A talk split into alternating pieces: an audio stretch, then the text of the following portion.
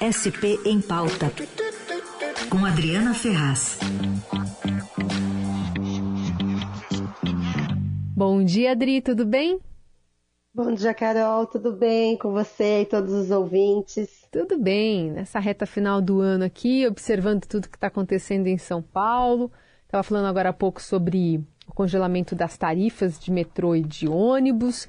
E agora a gente fala mais da questão política envolvendo o PSDB aqui no estado, né, Adri? É, que sai cada vez mais é, enfraquecido, né? A gente está vendo essa composição já, especialmente dentro do, do governo de São Paulo, com o Kassab já projetando né, alguns anos para frente. E como é que fica o PSDB por aqui em relação aos seus quadros, hein?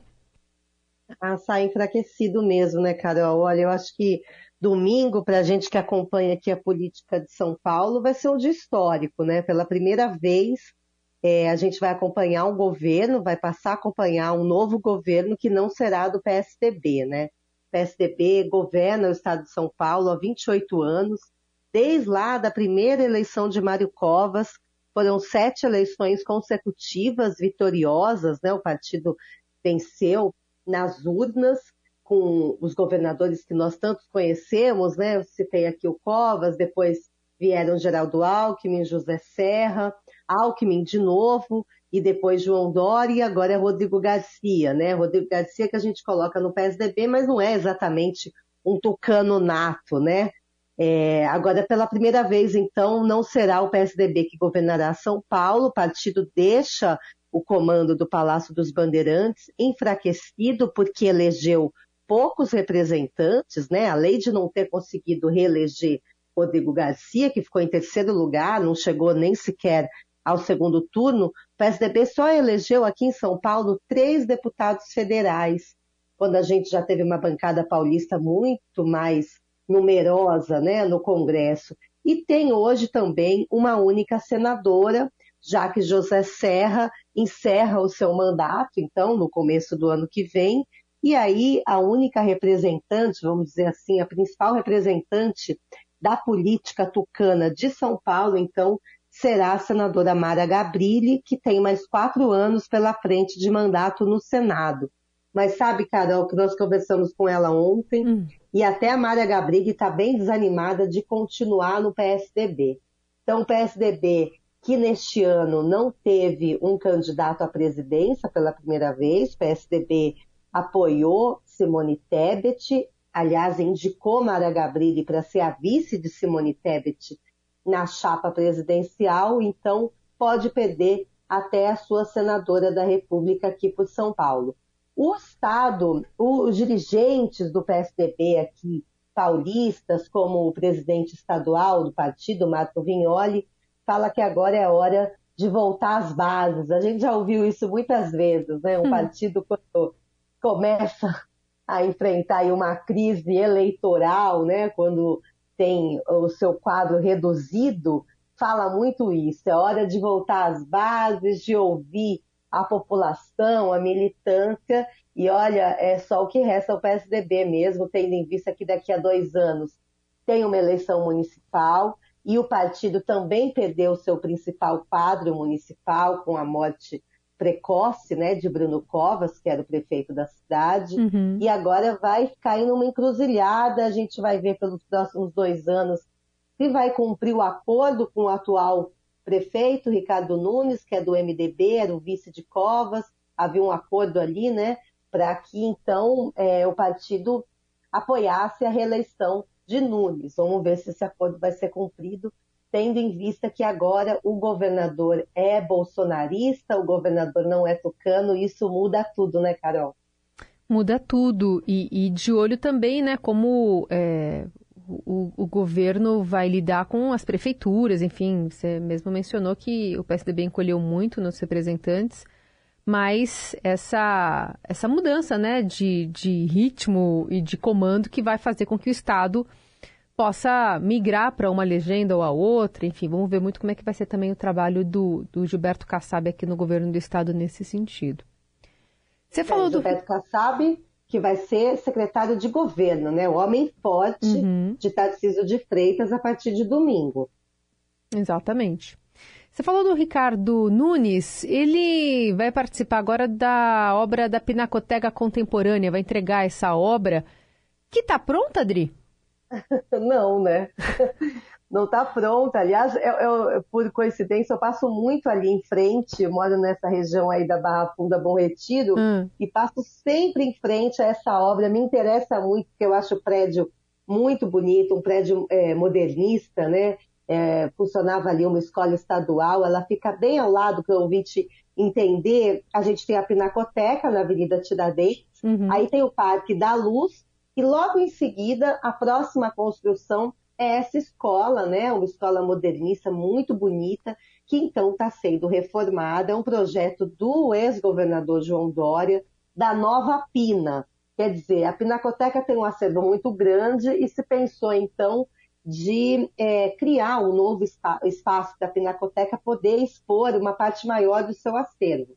Então, vai ser essa nova, esse novo museu, vamos dizer assim, que vai ser integrado à Pinacoteca por meio do Jardim da Luz. Né? Uhum. É uma obra muito bacana, mas me surpreendeu ao a gente receber esse aviso, né? de, de entrega. Não dá para entregar uma obra que não está pronta, né, gente? Mas o que acontece? O Rodrigo Garcia vai deixar o governo no domingo, tem dois dias, e aí a gente sabe que é sempre assim, né? Aí corre para inaugurar o que tem e o que não tem para inaugurar. E é o caso, então, da Nova Pina. É só passar lá na frente para ver que o prédio está em obras, o prédio não está pronto.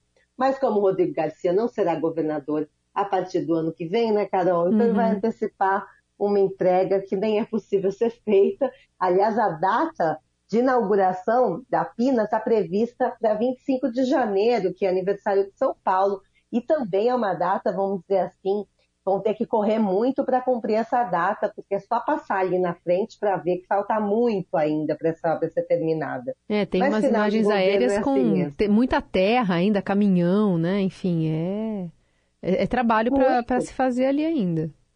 Sim, tem uma grande construção ali, nova que eles estão fazendo, que é tipo um pátio que vai ter atrás do prédio, né, uhum. da escola.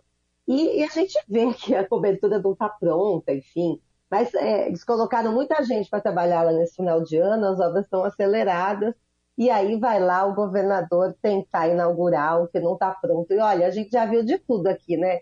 A gente já viu o governador de São Paulo inaugurando maquete, e ficou, ficou para a história. Não sei se você se lembra, foi José Serra que inaugurou uma maquete da ponte ali, era a ponte ou túnel, agora eu nem me lembro, entre Santos e Guarujá, que é uma obra histórica também que os tucanos não conseguiram fazer. Aliás, os tucanos saem desse governo com alguns feitos e muitas promessas né, que a gente ouviu ao longo de todos esses governos que não foram cumpridas. O novo governador Tarcísio de Freitas, só para a gente ter uma ideia, vai poder inaugurar até 34 estações de metrô, se tudo der certo, claro, se o cronograma dessa vez for cumprido, já que são obras muito atrasadas dos governos tucanos, que a gente fala tanto delas aqui, como a linha 6 laranja, e um monotrilho da Zona Sul, que devia ter sido entregue lá na Copa de 2014.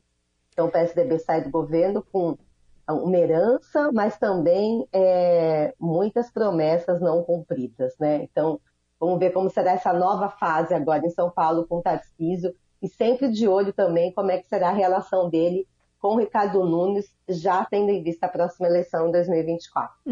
Estava é. lembrando também o Rodoanel é, Mário Covas, no Trecho quando foi inaugurado, também foi inaugurado às pressas ali, não tinha, um, não tinha retorno, sinal de celular, faltava um monte de coisa também ali e foi inaugurado também rapidamente. Sempre tem, né, essas obras que acabam ficando aí pelo meio do caminho. Agora, agora nesse, nesse finalzinho de ano, também vi movimentação por parte de João Dória exaltando a limpeza do Rio Pinheiros, né? A... Muito. Muito, Sim, né? muito. A gente que acompanha até o Dória pelas redes, uhum. ele tem até elogiado reportagens que saem na mídia Isso. sobre o Rio Pinheiros, né? Parece que Dória já está com saudade, né, Carol? Pois é, pensei nisso. Não larga o osso. E outra coisa, já que Rodrigo Garcia não foi reeleito, né, os dois ali estão agora disputando o legado desses últimos quatro anos uhum. de governo, né? João Dória tem participado de alguma dessas inaugurações que Garcia tem feito E eu não duvido nada, não, que João Dória hoje esteja na entrega, entre aspas, desse, desse prédio lá na, na região central de São Paulo para tentar faturar um pouquinho também, né? Escapou o governo, todo mundo vai querer ser o pai da criança agora, né, Carol? É isso. Adri, para encerrar, o que, que tem pela frente aí o Rodrigo Garcia, né, que não foi eleito, ano que vem, a partir do ano que vem, vai fazer o quê? Já se sabe?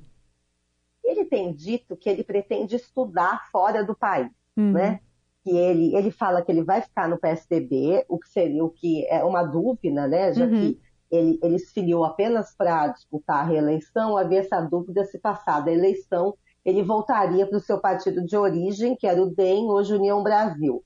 Mas não, tem dito que vai ficar no PSDB. Porém, vai ficar no dia a dia do PSDB, porque quer viajar. Que vai estudar, vai viajar com a família para fora do país. Então, não sei se vai ser essa liderança que o partido precisa para se reerguer e conseguir eleger mais quadros a partir de 2024, né?